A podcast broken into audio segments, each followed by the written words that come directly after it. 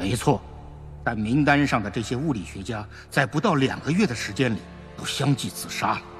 杨东，怎么有他？物理学从来就没有存在过，将来也不会存在。我知道自己这样做是不负责任的，但别无选择。嗯，照片上这些像日期一样的数字是怎么回事？倒计时，从一千两百小时开始，到现在还剩一千一百九十四小时，他不会一直在继续吧？三天后，也就是十四号，在凌晨一点至五点钟，整个宇宙将为你闪烁。宇宙真的在闪烁？你知道这不可能！邪乎道家必有鬼。欢迎进入三体世界，请注册 ID。也就是说，这是一个完全没有规律的混乱世界。没错，你已经知道这个游戏的目标了，就是运用我们的智力和悟性，分析研究各种现象，掌握太阳运行的规律，咱们文明的生存就维系于此了。这是杨东母亲的地址，你有空可以去看看。那都是一九六七年的事了，当时红色运动刚刚开始。大岛反动学术权威严者泰！打倒反动学术权威！打倒一切反动学术权威！打倒一切反动学术权威！大岛一切反动学术！顽固的小杂种，我该你一被打死！明天晚上有一个三体网友聚会，欢迎您参加。从今以后，我们就是同志。消灭人类暴政！叶文洁，你如果不同意，现在还来得及；如果你同意，红岸基地将是你一生的归宿。我同意。红岸还没讲完。每晚才刚刚开始。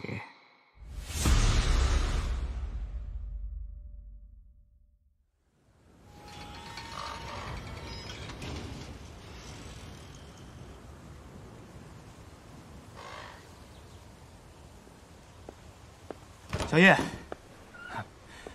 这是最新一期《天体物理学杂志》，今天刚到基地。谢谢杨总。资料室真冷啊！哎，小叶，你之前研究的重要课题啊，上级领导都十分的认可。啊，只是这些课题最后的署名，嗯啊，杨总，我知道，署的都是雷政委的名字，没关系，以我的身份，没有权利拥有什么研究成果的。让你受委屈了。没事的，能在红岸基地做研究，能看到这么丰富的资料，我已经很知足了。嗯。哎，对了，日铃干扰问题研究的怎么样了？这个你也知道，这是红岸监听系统的技术难题。我们红岸的接收天线，面对太阳这个巨大的电磁发射源，受到的太阳电磁辐射干扰。比接收卫星微波的天线受到的干扰更频繁，也更严重。虽然现在外文资料很全，可是现在还没有突破。没事，你继续你的研究吧。中科院那边研究太阳的实时观测数据，我去让他们用传真传过来啊。谢谢您。别客气。行，那你继续研究资料吧。我走了，不用送了。好。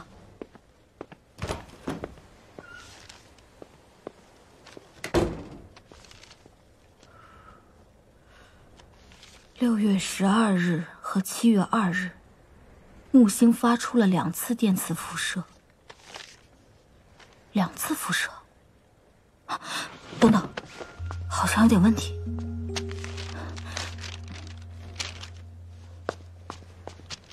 我记得监听日志记录了有两次日铃干扰。找到了，记录在这儿。红岸当时受到的日灵干扰，比来自木星的电磁辐射到达地球的时间差了十六分四十二秒。如果这是太阳、地球和木星形成的三角形，三个顶点是太阳、地球和木星，在已知目的距离的前提下，辐射从木星到地球和辐射从木星到太阳。再到地球的时间差，正是十六分四十二秒。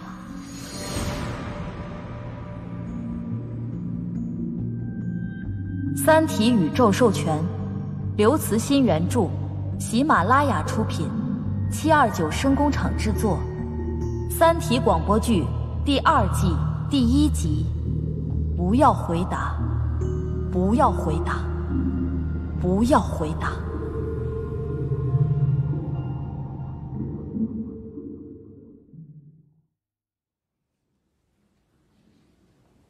统帅，辐射有什么问题？我后来去查看了我的太阳结构模型，发现太阳有一种增益反射的特性，能够将电磁辐射放大。比如，它就将木星电磁辐射的强度增加了近亿倍，在收到木星电磁辐射后又发射了出来，所以地球以十六分四十二秒的时间差，分别收到了放大前后的这两次辐射。也就是说，太阳是一个电波放大器。电波放大器，这说明什么？说明人类可以将太阳作为一个超级天线，通过它向宇宙中发射电波。这种电波是以恒星级的能量发出的，它的功率比地球上能够使用的全部发射功率还要大上亿倍。地球文明有可能进行二型文明能级的发射。所以，统帅就向太阳发射了电波，试图和外星文明接触。哼，我当时有什么资格发射呀？而且我也不可能把真实的理由说出来。所以，我当时只是跟雷志成说：“雷政委，我想对太阳进行一次试验，将红岸发射系统作为对太阳的探测雷达，通过接收回波来分析反映太阳电磁辐射的一些信息。”这在西方太阳研究中也是有过先例的。叶文洁，你越来越出格了啊！你的课题呢，在理论上搞搞就行了，有必要弄出这么大动作吗？啊？政委，可能有重大发现，实验是必须的，只这一次行吗？政委？雷政委，要不就做一次？我看操作上好像没什么太大困难，回波在发射后传回要十几分钟吧。这样黄安系统正好有时间转换到接收状态。我知道在技术上和工作量上都没什么，但你，哎呀，杨总啊，你脑子里缺的就是这根弦。向红太阳发射超强烈的电波，你想过这种实验的政治含义吗？啊？这，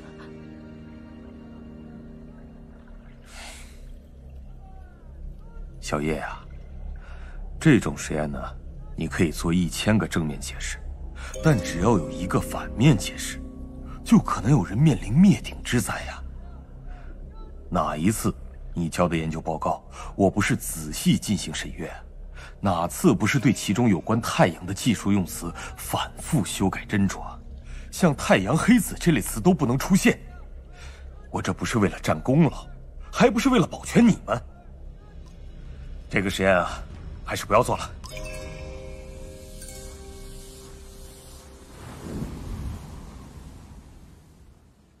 这真是太荒唐了！当时我和杨卫宁都呆住了，并不是因为觉得荒唐，相反是为自己没有想到而后怕。雷志成拒绝实验的这个理由确实是不可能被推翻的，但我没有放弃。其实只要冒不大的险，做成这事很容易。红岸发射系统的发射器用的都是那个时期生产的国产元件。故障率很高，每十五次发射后就要全面检修一次，每次检修完成后都要做例行的试运行。参加这种发射的人很少，而且发射目标和其他发射参数也是比较随意的。哦所以您就利用试运行的机会。对，那次现场只有五个人，其中三个不懂设备原理，另外两个人也因为检修的事累坏了，心不在焉的。我就借这个机会，调高了发射功率，将天线对准了太阳。就是这一次，统帅借着太阳向外太空发射了人类的信号。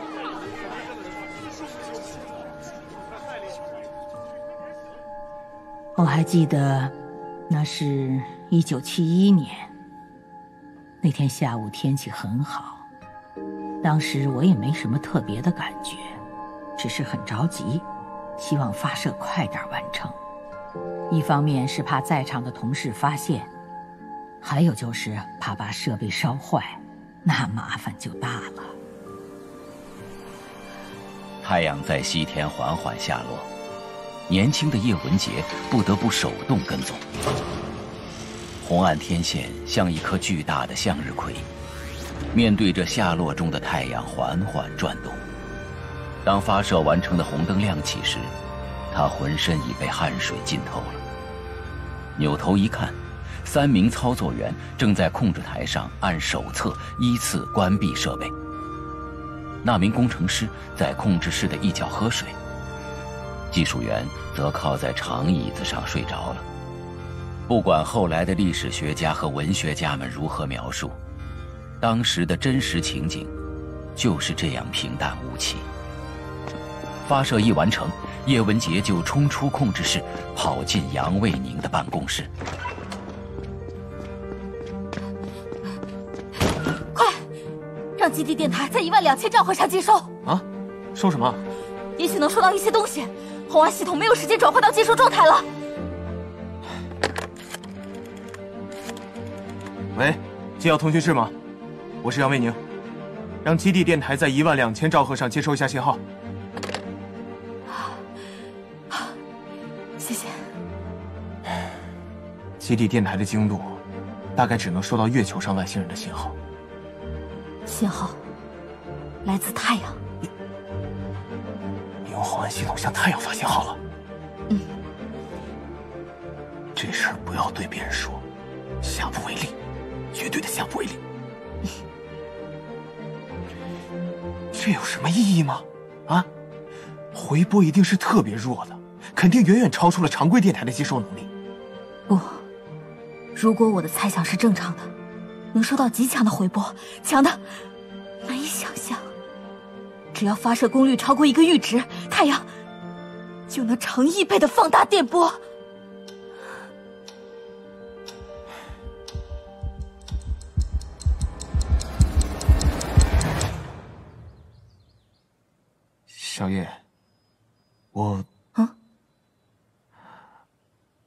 没事，差不多二十分钟了，我问问通讯室吧。喂。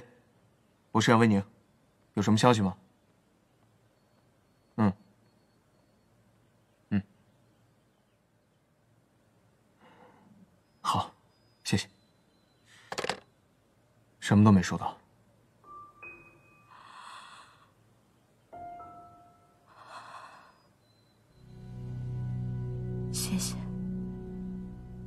怎么了？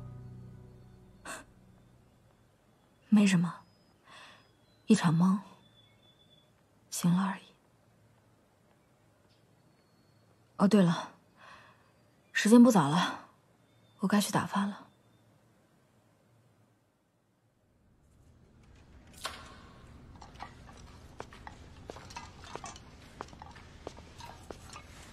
这么晚才来啊？只有馒头和咸菜了啊？没关系，就来俩馒头吧。嗯给你。哎，我们要关门了，拿走吃吧。哦，好。叶文杰端着饭盒走到悬崖前，坐在草地上啃着凉馒头。这时太阳已经落山，大兴安岭看上去是灰蒙蒙的一片，就像叶文洁的生活。在这灰色中，梦。尤其显得绚丽灿烂，但梦总是很快会醒的，就像那轮太阳，虽然还会升起来，但已不带有新的希望。这时，叶文洁突然看到了自己的后半生，也只有无际的灰色。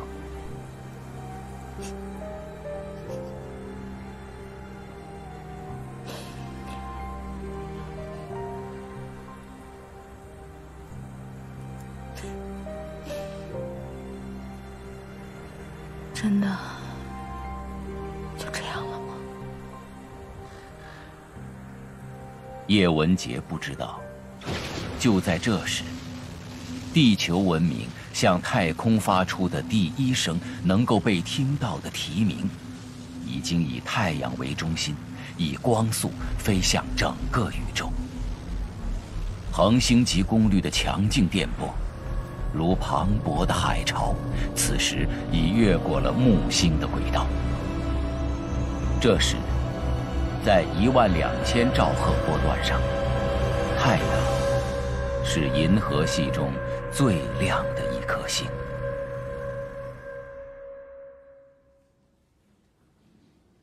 以后的八年，是我一生中最平静的一段时间。红岸工程已经完成了实验和磨合期，工作和生活变得有规律了。可是平静之后，我才发现，过去那些噩梦一样的记忆开始死灰复燃。我开始思考人们为什么会变得这么疯狂和偏执。其实从我看到寂静的春天开始，我就已经在思考那些问题了。后来，我又以收集资料的名义，通过杨卫宁买了很多外文的哲学和历史书。那些书里记录着人类血迹斑斑的历史，也记录着那些思想家卓越的思考。我还知道，当时美苏之间，核战争一触即发。对于核武器，我很敏感，因为我知道。这是恒星才有的力量。不过我也知道，宇宙中还有黑洞、反物质，这些力量更可怕。如果人类得到了其中的一种，世界很可能一瞬间就气化了，在疯狂面前，理智是多么软弱无力啊！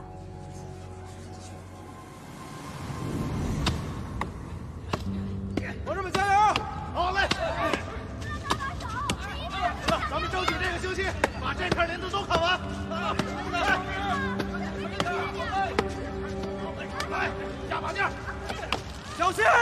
入岛了！让下，让下！别砍了！你们别砍了！地全都荒了，你们看不见吗？哥，准备好了，开始烧了啊！好嘞！快住手！你们为什么不听我说话？气到我了吗？求求你们别再。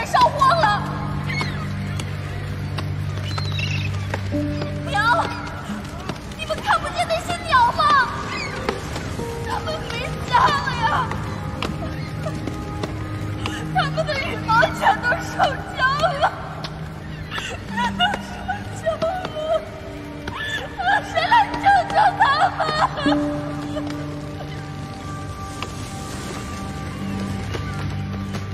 文杰文杰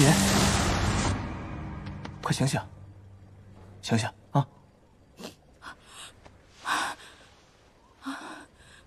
怎么了？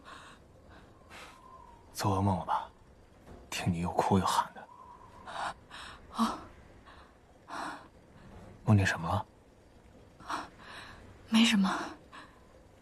山下的一些事。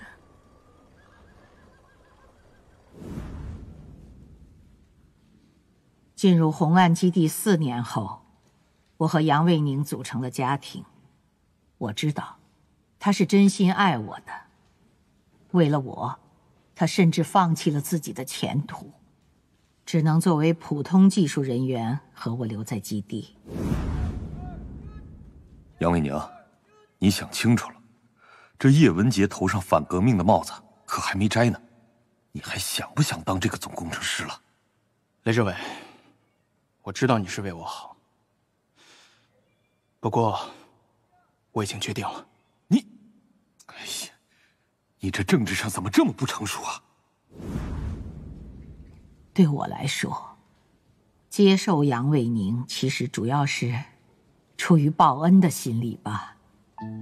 毕竟在最危难的时刻，如果不是他把我带进这个避风港，我可能早就死了。而且他很有才华，风度和修养都很好，我并不讨厌他。只不过当时我早就心如死灰。很难再爱上谁了。我曾经是一个理想主义者，想将自己的才华贡献给一个伟大的目标，可最后却发现，自己以前做的一切全都没有意义。我慢慢觉得，这个世界是那样陌生，我不属于这个世界。真是讽刺，在组成家庭后，我的心反而无家可归了。直到那一天的夜班，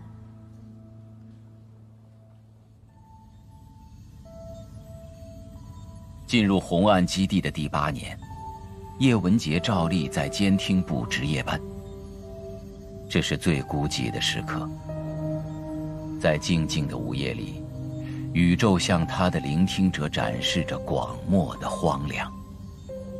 叶文洁最不愿意看的，就是显示器上缓缓移动的那条曲线。那是红岸接收到的宇宙电波的波形，无意义的噪声。叶文洁感到，这条无限长的曲线就是宇宙的抽象，一头连着无限的过去。另一头连着无限的未来，中间只有无规律、无生命的随机起伏。整条曲线就像是所有沙礫排成行形成的一堆沙漠，荒凉寂寥，长得更令人无法忍受。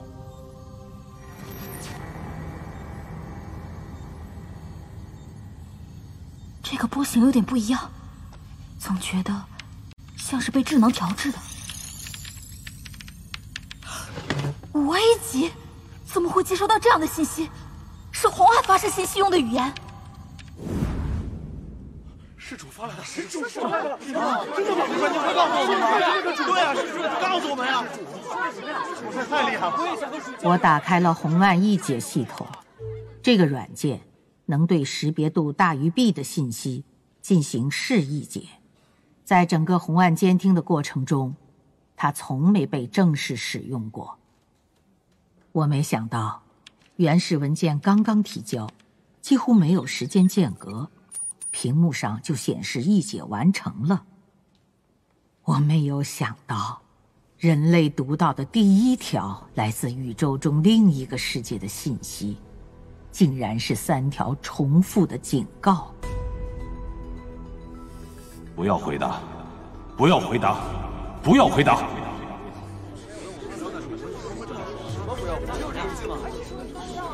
我当时也不明白，所以接着译解了第二段信息。这个世界收到了你们的信息，我是这个世界的一个和平主义者。我首先收到信息是你们文明的幸运，警告你们。不要回答，不要回答，不要回答！你们的方向上有千万颗恒星，只要不回答，这个世界就无法定位发射源。如果回答，发射源将被定位，你们的行星系将遭到入侵，你们的世界将被占领。不要回答，不要回答，不要回答！我当时已经激动得没法冷静思考了。以我当时的智力，只能理解这么几件事。距我上次向太阳发送信息不到九年，那么这些信息的发射源距地球只有四光年左右，它只能来自距我们最近的恒星系，也就是半人马座三星。宇宙并不荒凉，并不空旷，宇宙充满了生机。人类总是将目光投向宇宙的尽头，但谁能想到，在距我们最近的恒星系中，就存在着智慧生命。启发我们吧！那一晚，信息一直源源不断地从太空中涌进红岸天线。在之后的四个多小时里，我知道了三体世界的存在，知道了那个一次次浴火重生的文明，也知道了他们星际移民的想法。凌晨四点多，信息结束了，红岸监听系统听到的。又变成了荒凉的噪声。我到那时候才确定，刚才的一切不是梦。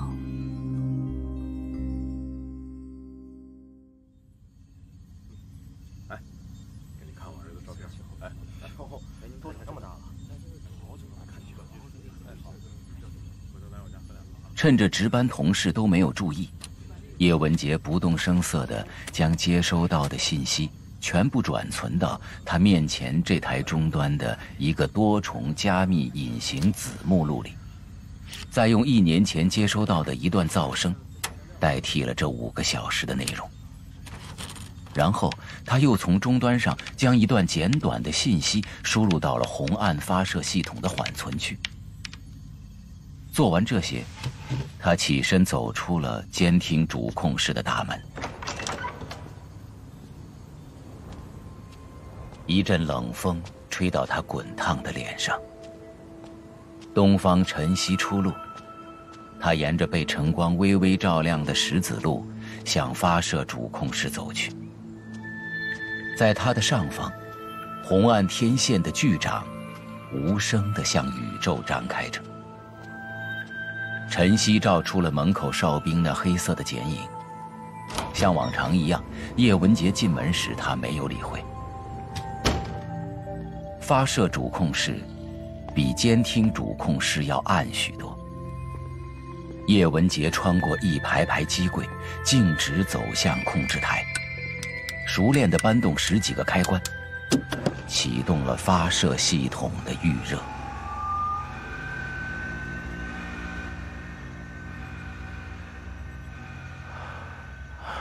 师女啊，这才几点？啊，小叶啊，今儿是有点早啊，离发射还有好几个小时了吧？嗯，我就是过来提前做个预热，检查检查设备。嗯。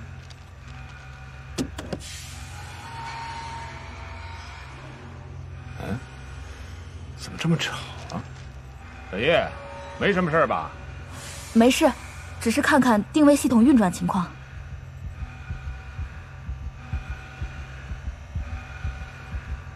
太阳已经升起来了，发射系统准备就绪，只要按下发射钮，那么……叶文杰，干嘛呢？啊，没事啊。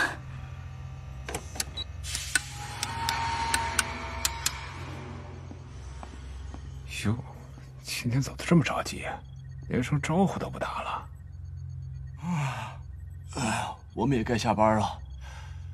小兰，你别忘了把刚才的预热写进日志啊。啊，系统才启动了不到三秒，算了吧，没什么可记的。啊，走了走了，下班了。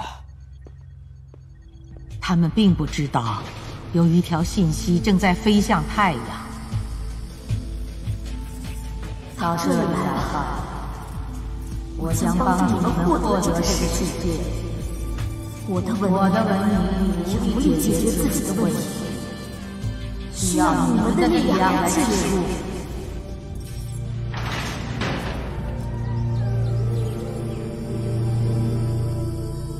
文杰，文杰。文杰，你醒了。这是哪儿啊？医务室。我怎么了？你在主控室外面晕倒了，大夫让你以后多注意休息，因为你怀孕了。微信搜索公众号“直播大咖”，免费收听最新节目内容。